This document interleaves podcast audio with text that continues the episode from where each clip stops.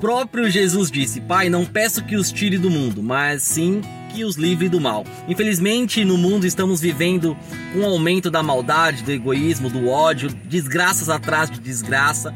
Isso tem causado muita dor, muito sofrimento. A maldade ela se instaurou. E sim, isso tudo já foi dito para mim para você.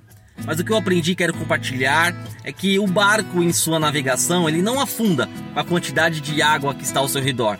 O barco só vai afundar se essa água entrar dentro dele.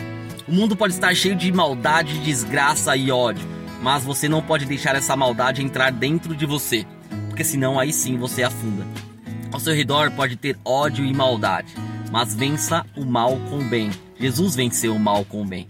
O mundo jaz no maligno, mas você é de Jesus. Deus abençoe.